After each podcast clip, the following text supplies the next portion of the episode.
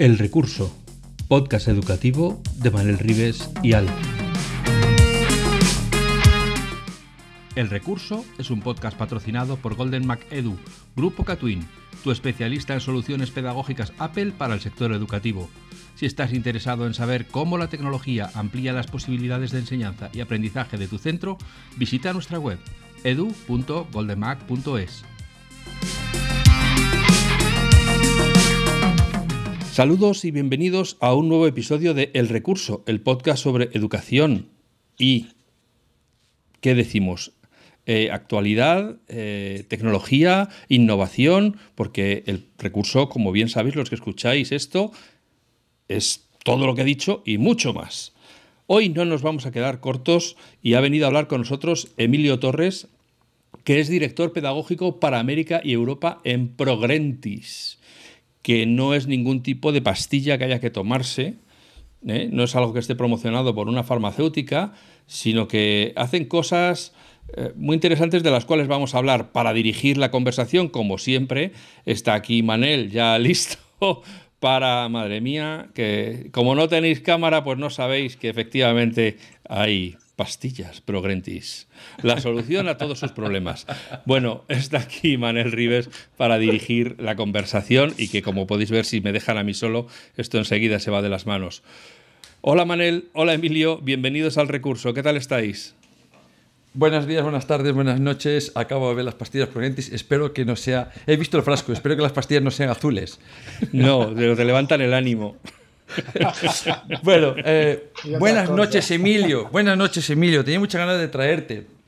Siempre digo que tengo el enormisísimo placer de traer, pero es que hoy tengo el enormisísimo placer de traer a alguien que conocí hace unos años y que, y que me invitó a hacer unas cosas con él súper chulas, que además se lo agradezco muchísimo. Y que, y que, me enseñó una plataforma que, de la que vamos a hablar hoy, que es Progrentis. A Alfonso, que tiene una cierta edad, pues ya le cuesta decir la palabra, pero es fácil, es Progrentis. Pero bueno, sí, sí se te nota al decirlo que es facilísimo, sí. Bueno, Emilio, ¿qué tal estás? Hola Alfonso Manuel, pues encantado de poder conversar un rato con vosotros y de hablar de lo que nos apasiona y, generando la posibilidad de, ser un altavoz y, aprovechar Progrentis para también hablar de lo que hacemos, creo que es de agradecer porque creo que es interesante poder seguir aportando a la educación recursos, aceleradores y oportunidades para mejorar el aprendizaje.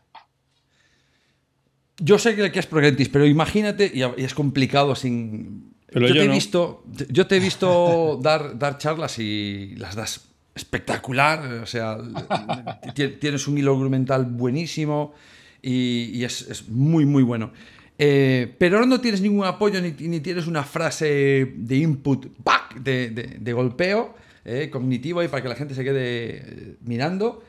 Si tengo que decirte, venga, define en cinco minutos qué es cinco minutos qué es Progrentis y por qué es bueno Progrentis. ¿Qué dirías? en menos, en menos. Fíjate que si tuviéramos que resumir, Progrentis es una metodología, es una secuenciación didáctica bien pensada, investigada y, adaptada para desarrollar destrezas de pensamiento. Ese es nuestro eslogan y esa es la idea fuerza. Utilizamos tecnología porque obviamente es un facilitador, nos permite incluir algoritmos de inteligencia artificial para adaptarnos a la propia experiencia hay quien nos dice somos una plataforma o somos una herramienta digital y, yo digo que somos una metodología que utiliza tecnología para desarrollar pensamiento. Progrenti se enfoca en, un entrenamiento, por decirlo así, y es como mejor nos entienden la comunidad educativa para desarrollar eh, un total de 100 destrezas. Nuestro catálogo trabaja desde niños con 5 años, prelectores, hasta estudiantes mayores de, de 18 años y, lo que conseguimos hacer con ellos es, en una secuenciación didáctica, ir entrenando, pues lo primero, la base fundamental de nuestra taxonomía es mejorar el proceso atencional, el proceso de concentración, atención dividida, alternada, focalizada, para mejorar en, ese, en esa función ejecutiva la posibilidad de dar un salto hacia el procesamiento o la decodificación de la información a la que hoy tenemos acceso. Mejorar los procesos lectores, no solo en velocidad, sino en la manera en la que hoy accedemos a fuentes de información discontinua, para a partir de ahí utilizar el proceso de desarrollo de pensamiento anclado en la comprensión. Niveles muy inferiores como la comprensión literal, eh, recordar o memorizar información básica, pasar un segundo estadio, comprensión crítica, para terminar trabajando con los estudiantes las destrezas asociadas a ese nivel de comprensión eh, superior, ¿no? De la literal al inferencial para terminar con la crítica. Cerrado todo en un paquete de destrezas que ayuda al estudiante a mejorar sus búsquedas en el, en el Internet, en el Google, y ahora estamos incluyendo eh, mejoras para que el estudiante haga buenos prompts en, en, en, chatbots de inteligencia artificial y pueda tener una relación mucho más eficiente.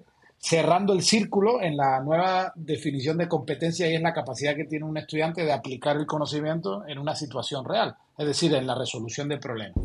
Por tanto, y, me sobran dos minutos, Progrentis es una metodología que entrena destrezas de pensamiento aprovechando la tecnología para desarrollar mejores procesos atencionales, mejor capacidad de investigación desde ese, ese componente de ciudadanía digital que necesitamos educar en los chicos, mejora el proceso de decodificación o de lectura, como me entendáis mejor, mejora los procesos de comprensión hacia la información a la que el estudiante tiene acceso todo muy enfocado a una mejora en los procesos de razonamiento y lógica cuando los enfrentamos a problemas, a problemas reales. Has dicho hay un montón de palabras que eh, los que menos mal que no hay saco. claro, voy a decir, bueno, los que entendemos de esto, pero para alguien que a lo mejor no ha, no ha pues, tenido la, ocasión de. Espera, espera, espera, que se lo voy a poner fácil. Podría repetir. Exactamente. Hablas, de, por ejemplo, de destreza de pensamiento. Si alguien no ha visto o hay una familia que está escuchando o hay un, eh, un director de centro que dice, ostras, no, no he ido nunca ese concepto, ¿cómo le explicaría de forma sencilla eh, la importancia que tienen las destrezas de pensamiento? Es importante porque es el puente entre... Es importante desarrollarlas y hay que desarrollarlas con criterio, con estructura, en base a la manera en la que el estudiante, sobre todo en este momento actual, en la era de la información, o sea, el futuro llegó no, no patinando sobre las ciudades ni navegando por naves espaciales, llegó por, gracias a la conectividad y gracias al Internet y, el poder acceder a múltiples fuentes de información. Nosotros, nuestros chicos, nuestros estudiantes, ante esa información la cual ellos perciben, tienen la posibilidad de pensarla, de razonarla, de entenderla, de creérsela o no creérsela. Leer, todos saben leer, pero lo que hacen con esa información es, es un momento eh, crucial porque en, el desarrollo y en la manera en la que ellos tratan esa información o cómo la piensan es lo que los lleva a tomar una u otras decisiones. Hablar de pensamiento es el puente, en que, y lo estudia mucho la psicología, eh, el puente entre la información a la que tenemos acceso y el cambio conductual que estamos teniendo como personas.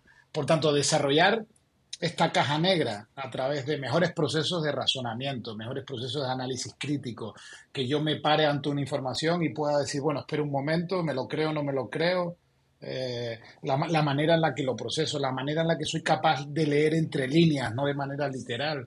Es decir, son una serie de elementos que es verdad que a veces son difíciles de explicar fuera del ámbito propio pedagógico, pero cuando trabajamos con los padres de familia y, les hacemos entender la necesidad de mejorar los procesos atencionales, darles trucos para que ellos en la investigación en entornos digitales sean más hábiles, no solo que busquen, sino que encuentren, mejorar el proceso lector, o sea, llevar a nuestros niños de 200 palabras por minuto a 700 palabras por minuto cuando terminan la secundaria, creo que es una oportunidad tremenda en un mundo en el que pues estamos llamados a absorber mucha información y cuanta más información seamos capaces de absorber, pues vamos a ser más productivos, vamos a tener mucho más poder con respecto a esa información. Y si tu velocidad de procesamiento es buena, pues obviamente vas a, hacer, vas a tener una ventaja competitiva con respecto al resto. No solo leer rápido, sino qué hago con esa lectura, cómo la proceso, cómo la entiendo, cómo la critico, cómo me permite crear nuevo conocimiento o crear ideas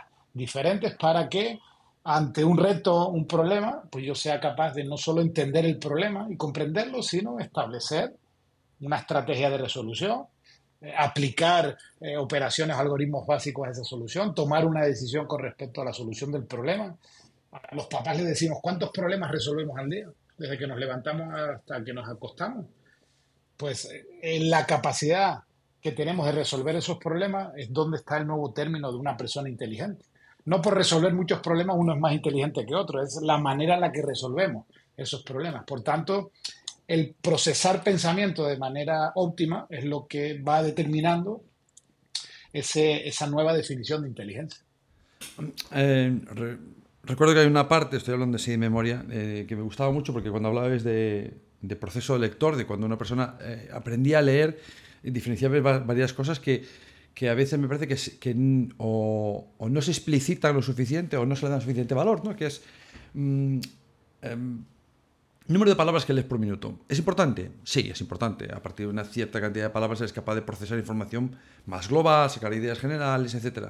Eh, cuando tienes que decodificar letra a letra, tu cerebro no trabaja tanto en eso que es incapaz de poder procesar cosas más complejas. Pero había una cosa que me gustaba mucho que era eh, la tasa de error. Eh, no solo leyendo, eh, no saliendo rápido, eh, ¿cuántos errores cometes al leer? ¿no?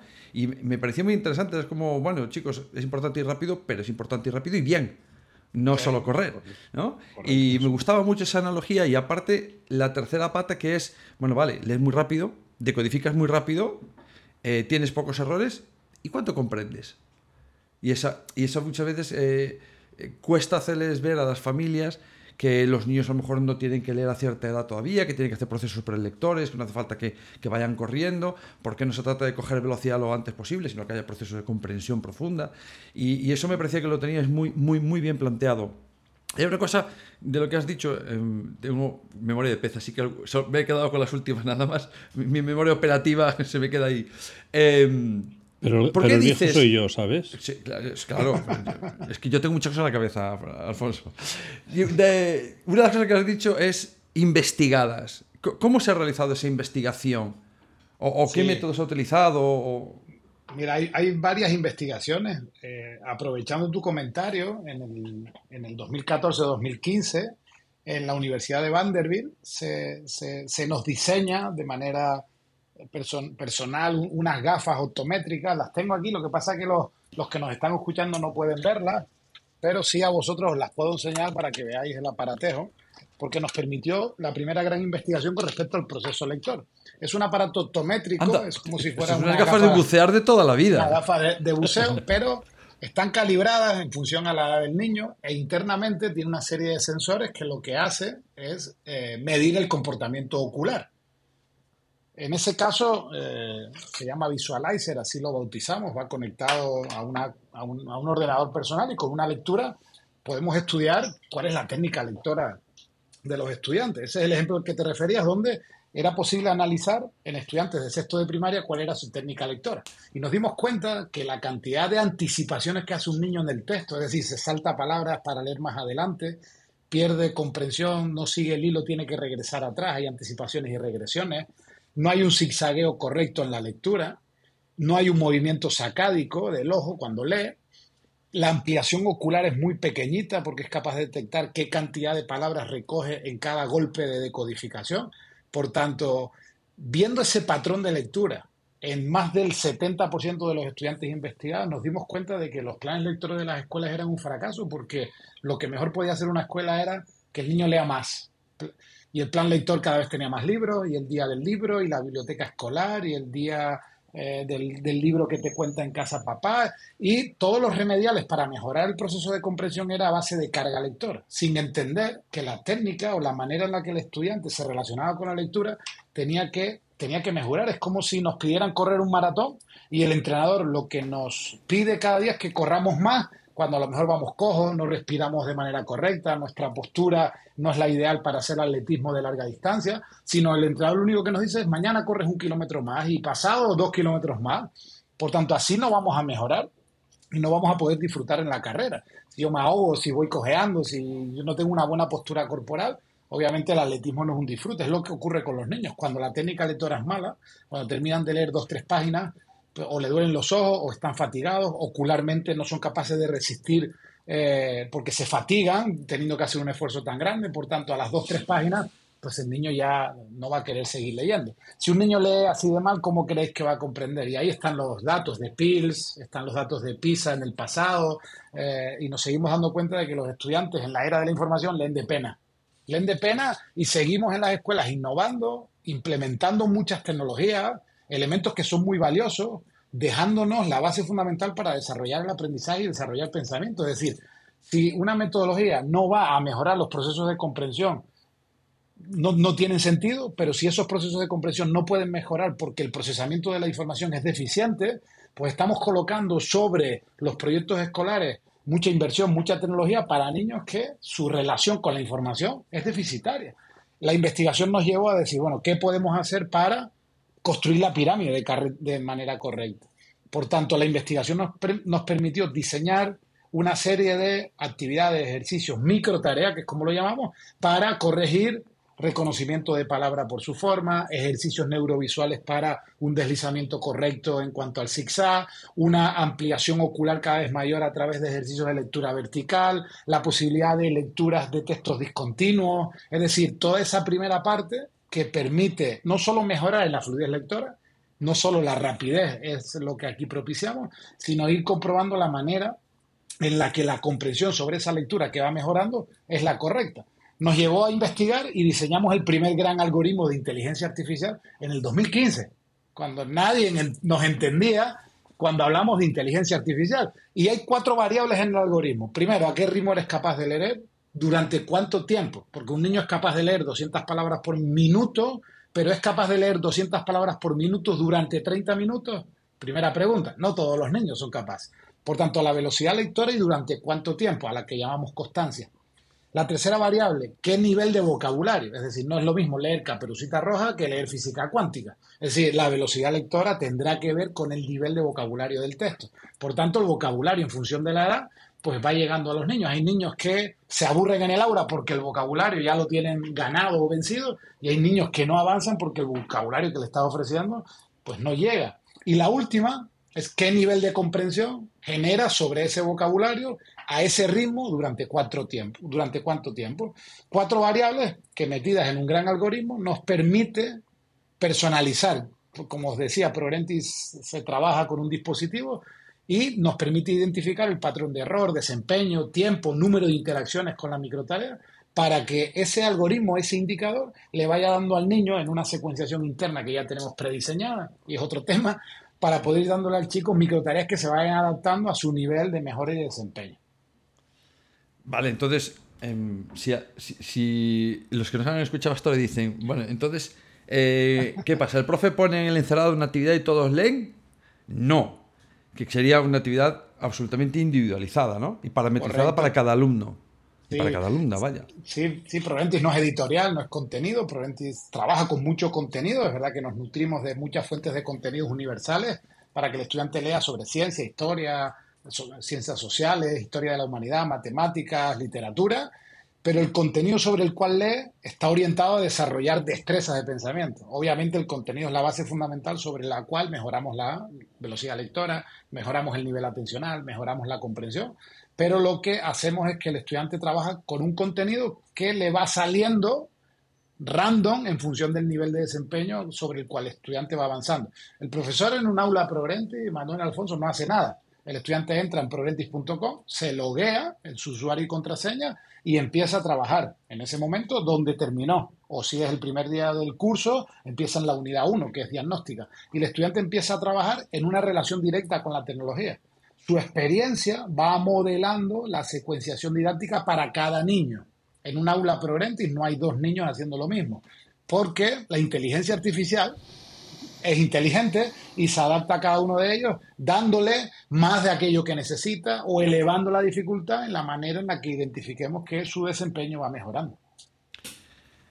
Esto es tengo dos cosas que decir. En este programa hay varias cosas que siempre se repiten en todos los eh, episodios. Una de ellas es que yo siempre tengo dos cosas que decir.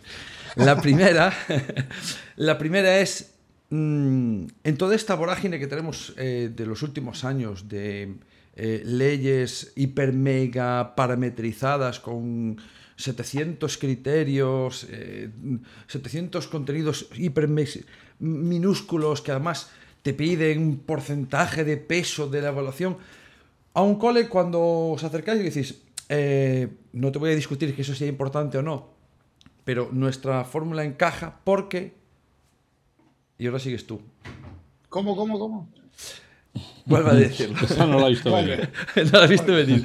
Eh, en toda esta vorágine que tenemos, de, tanta, de tanto currículum que está, en mi opinión, hipersegmentado y súper minusculizado, porque mm, a cada cosa hay que tener un criterio de evaluación con un peso porcentual, la evaluación que es como, estamos rizando el rizo, pero varias veces ya. Y a veces tengo la sensación de que a lo mejor hay profes o directores de centro o directoras de centro que dicen, ostras, pero ya, ya tengo el niño muy cargado, ya, ya está haciendo, ¡buf! Lo tengo hasta arriba. Entonces entras tú y dices, por eso mismo porque Progrentis, y ahora entras tú. Sí, e, esa es la, gran objeción que nos encontramos en las escuelas.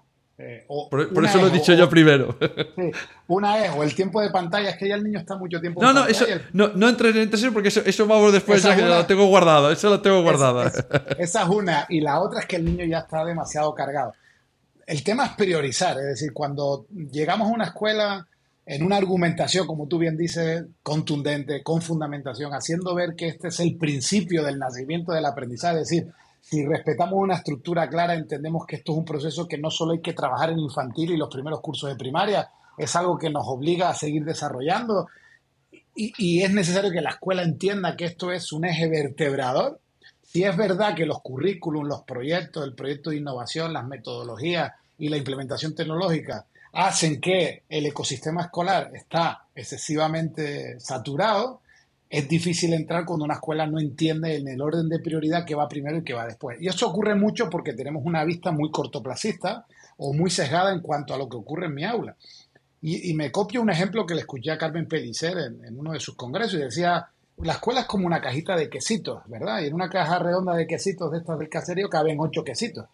Si tú quieres meter algo, tienes que sacar de ahí, porque si, si metes un noveno quesito y cierras la tapa, pues lo que ocurre ahí dentro es un desastre. Por tanto, creo que es un momento interesante y entiendo el tema curricular, la manera de digerir el currículum para ordenarlo, la manera en la que vamos a trabajar esto de una manera clara, sin morir en el intento, atendiendo diversidad, haciendo tutoría de padres, teniendo que hacer proyectos, cuidando recreos, haciendo jornada extensiva, corrigiendo, calificando, y es una vorágine de cosas, pero por eso Prudenti funciona eh, de una manera que libera al profesor de la carga, sino al estudiante lo ayuda a que el profesor en la inclusión de Prorentis permita liberar al estudiante de otros elementos que ya seguramente está haciendo, porque en todas las escuelas hay una búsqueda de la mejora de la lectura, de la comprensión, mejores niveles atencionales o la posibilidad de la mejora del razonamiento o resolución de problemas.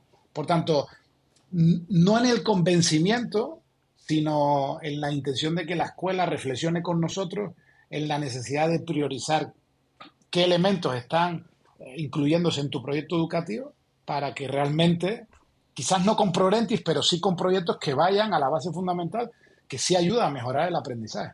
Fíjate, no hay mejor innovación en una escuela que mejore el rendimiento escolar, y eso es lo que queremos todos los profesores, mejorar el aprendizaje de nuestros chicos. No hay mejor innovación en la escuela que un proyecto de comprensión, un proyecto de lectura bien estructurado. Todo lo demás son fuegos de artificio que si esto no está bien trabajado, no funciona, quedan en el aire. Hay grandes inversiones en métodos fantásticos que sin una base sobre la cual colocar esto va a ser anecdótico para los chicos. Es. Mm, claro, a, mí cuando dices lo de comprensión, em, entiendo cómo lo quieres decir, porque leer hoy en día en el siglo XXI son, implica muchísimas cosas. Hoy leemos seguimos leyendo texto, pero hay que saber, leer una infografía la información icónica, visual, audiovisual, sonora, eh, y hay una de esas constantes eh, que tú has hecho mención varias veces, que es la capacidad intencional. Em, y hablando de la capacidad intencional, en los últimos años, ligando con lo que dijiste antes, que dije que parases ahí porque iba a venir después, eh, hay un, no voy a decir que sea un ataque, aunque a veces parece un ataque, pero ligado el tema de la atención y las pantallas y, generalizando en pantallas. Claro, a alguien como vosotros, eh, que es una empresa eh, basada en el uso adecuado de la tecnología, hombre, rechinar los dientes como poco, ¿no? Cuando hablan de problemas con las pantallas, hay que quitar pantallas, problemas que los niños no leen si tienen pantallas estoy seguro que este es el tema, aparte de, la carga burocrática y, de, trabajo que tienen los profes, pero este seguro es un tema que está saliendo últimamente cuando habláis con centros. Sí, sí, sobre todo después de pandemia o el excesivo uso que, sufrieron nuestros chicos en pandemia.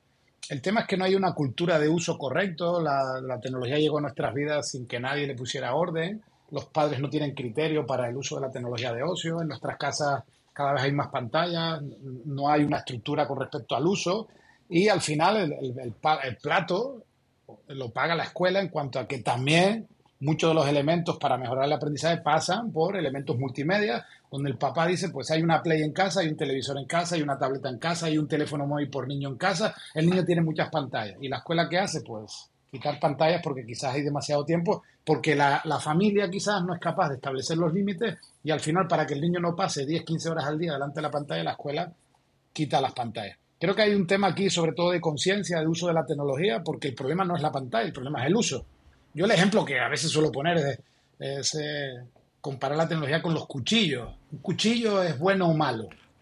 utilizamos todos, ¿eh? todos nos va a la cabeza el cuchillo porque es, es, el ejemplo perfecto. Es, es, una herramienta que, dependiendo de cómo la usemos, puede ser buena o mala. La tecnología, la tecnología es lo mismo, es decir, la tecnología en sí misma no es mala. El uso del ser humano, la capacidad que tiene una persona de utilizar la tecnología, hace de la tecnología algo bueno o hace algo malo. Lo mismo está ocurriendo ahora con la inteligencia artificial. La inteligencia artificial en sí misma es capaz de hacer cosas maravillosas, pero también capaz de generarnos muchos problemas con respecto a lo que es capaz de hacer. Por tanto, si no educamos en el uso correcto de la tecnología y nos aprovechamos de las bondades para ser personas más equilibradas, más coherentes, con mucha más capacidad de aprendizaje, como ventana al mundo para ser mucho más productivos, comprender mucho mejor el mundo que estamos viviendo, pues el prohibir no va a ser la solución. Es verdad que hay que regular el tiempo, la escuela tiene que ser capaz de buscar el equilibrio entre lo digital, lo kinestésico, la oratoria, la expresión oral, el tiempo del patio, es decir, trabajar desde todas las dimensiones que son necesarias para que un niño crezca y se desarrolle de manera holística, pero es verdad que en ese equilibrio también tenemos que incorporar a las familias porque al final estamos trayendo niños a la escuela después de pasar 7 o 8 horas en la tarde viendo TikTok por tanto, la solución no está únicamente en quitar las pantallas de la mañana porque el problema lo estamos teniendo en la tarde. Es cómo utilizar de manera inteligente tecnología que sí nos permita mejorar el aprendizaje de los chicos. Lo has explicado perfectamente.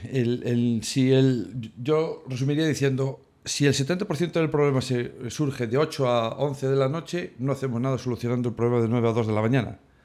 Eh, eh, ¿Puede haber un problema? Sí, el problema más grave sucede en los tiempos no lectivos. Ese es el problema más grave. Y añadiría además que creo que las, palabras importan y mm, el término pantallas no debería ser usado. Yo creo que hay que acotar cuál es el problema. El problema no es la pantalla. El otro día yo estaba dando una charla, además de, aquí en donde vivo, a, profes y decía, es que las pantallas son adictivas. Mentira. El Word no es adictivo. Hacer música con GarageBand no es adictivo hacer una edición de movie no es adictivo. Eh, lo adictivo, pues sabemos lo que es, ¿no? Pues las redes sociales que utilizan los mecanismos de, recompensa del cerebro, eh, que están tirando de, dopamina a saco. Eh. Claro, quizás habría que acotar el, término que hay que utilizar, ¿no? para, para que ah, se pueda ejecutar o accionar sobre los agentes concretos y que luego no haya daños colaterales, porque, claro, la propuesta de Progrentis, que es justamente mejorar los niveles atencionales, ser capaz de, tener una atención selectiva, eh, diferente según el momento, según el objeto que estés haciendo, el tiempo que eres capaz de mantenerlo, eh, tus funciones ejecutivas, que se trabaja muy poco sobre las funciones ejecutivas en los, centros, por desgracia, pues lo veo como un daño lateral. No, no, vamos a trabajar con Progrentis porque es tecnología, es pantalla. Y dices, ostras, pues justamente es lo contrario, ¿no? Sí, nos ha pasado, tenemos alguna experiencia este año que algún colegio ha decidido sacarnos del colegio porque pues han decidido quitar las pantallas en base a las reclamaciones de las familias y que el colegio tiene demasiadas pantallas. Y a veces esa falta de criterio, entiendo que dentro de la reflexión hay muchas más cosas que uno no conoce, pero es verdad que, como bien dices tú, hay, hay un error en ese sentido. Es como si la escuela quisiera seguir enseñando a montar a caballo para moverse por la ciudad porque los coches contaminan.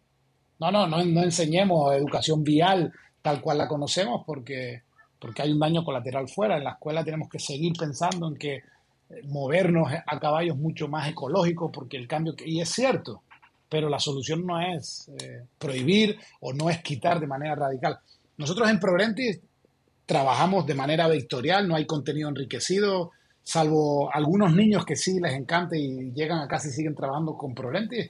La mayoría de nuestros estudiantes hacen sesiones Proventis dos veces por semana. Proventis se trabaja en dos sesiones de 40 minutos o en cuatro sesiones de 20 minutos. Es decir, hay que acumular un tiempo máximo a la semana de 80 minutos en Proventis. No es que con Proventis haya que estar tres horas al día, aparte de todo el proyecto. Es decir, que la manera en la que hemos ajustado el proyecto para que se complementen las asignaturas de lengua y matemáticas es ideal porque es, una activación cognitiva, es un refuerzo y una evocación de elementos fundamentales que el estudiante trabaja de manera recurrente en una planificación semanal. Por tanto, el tiempo de pantalla en nuestro caso es mínimo con respecto al uso que, otras plataformas están obligando a hacer a los chicos. Yo creo que lo has dejado meridianamente claro, aparte que em, para aquellos que aún quieren un dibujo más concreto, eh, nos ayuda a que los niños eh, sean más capaces de atender, de, leer y de comprender lo que... Y sobre todo de criticar, que es una de las partes que la gente no lleva muy bien. Últimamente la palabra crítica es, eh, asociado a lo que vemos en la tele, em, tirarse trastos unos a otros, ¿no? criticar es fundamental para sacar tu propia opinión y yo creo que es fundamental el trabajo de razonamiento crítico, de pensamiento crítico que, que hay que realizar y, y, ese contraste de información, de, bueno, que sacas, que decías tú muy bien antes, ¿no? De, ¿Qué lees entre líneas? ¿De dónde ha salido esta información? ¿Cómo podemos saber que esta es, la, es veraz esta fuente y no otra? Eh, ¿Cómo puedes enterarte por otro medio? Yo creo que son elementos que hoy en día, como tú bien decías, es que es el mundo que nos toca y con, y con lo que viene encima de la inteligencia artificial, más todavía, ¿no? Meter más piezas encima sin tener esto claro es como cuidado, eh, vamos a lo básico, que los niños comprendan, los niños tomen sus propias decisiones bien, bien formadas, eh, con, fundamento. Y yo creo que en ese sentido se ayuda muy bien, hace un trabajo espectacular. Doy fe de ello. Eh, y, te, añado, te añado números para que veas que esto no es una. No, no, te lo iba a decir, te lo iba a decir. me gustaría que nos dijeses, por ejemplo, pues, a nivel mundial, porque sé que es a nivel mundial, ¿cuánta gente está ahí?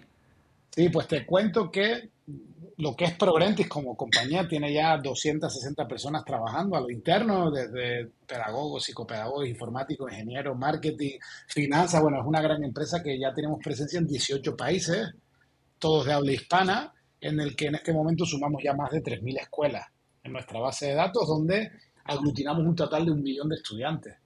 Por tanto, son ya 12 años de proyectos Proventis nació hace ya 12 años. Yo fui usuario de Proventis como director de una escuela salesiana en Tenerife y yo implementé Proventis porque, pues como esta conversación la podíamos haber tenido hace 7, 8 años, me daba cuenta de que a los estudiantes de mi escuela tenían una carencia muy grande con respecto a la mejora de su aprendizaje a través de su relación con la información. Y en aquel momento Proventis me vino muy bien para mejorar el aprendizaje y lo corroboré en análisis interno, en evaluaciones de diagnóstico y y en elementos que nos permitió evidenciar la mejora en este sentido. Claro, era un cliente exigente y le pedía Progrentis mejora en una evaluación mucho más competencial para que los reportes que me aportaban me ayudaran mucho más a la escuela a, a generar una línea de formación más transversal. Y ahí pues llamé un poco la atención como cliente en aquel momento para recibir la propuesta de venirme al proyecto.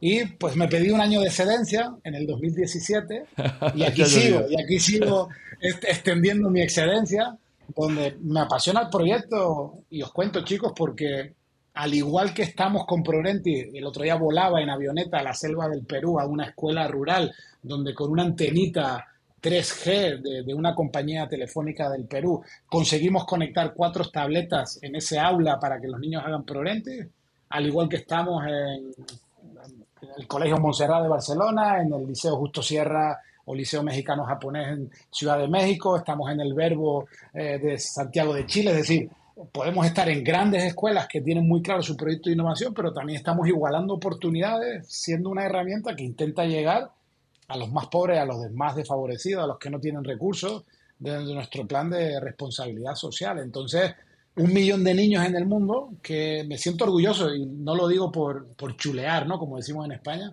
sino lo digo orgulloso porque el trabajo está impactando en la, la manera en la que desarrollando pensamiento vamos a permitir a nuestros niños que tengan por lo menos un 1% más de oportunidad en esta vorágine de mundo en el que todo está cambiando muy rápido y en el que cada vez el valor humano tiene menos valor. Entonces, permitir que nuestros niños por lo menos entiendan en su, en su propio crecimiento que su relación con el mundo puede ser también digital a través de la información a la que tiene acceso y eso les permita pues crecer con una estructura mucho más andamiada, más potente, creo que vale mucho la pena el trabajo que se hace. Desde luego que sí. Bueno, eh, que sepas que te vamos a invitar otro día, o sea que ya sabes que vas a pasar por aquí. Eso, pues nada, cuando queráis, cuando queráis es un placer. Ahora, Alfonso, como siempre, sí, sí, se pasa muy rapidico. Es lo que tiene la media hora.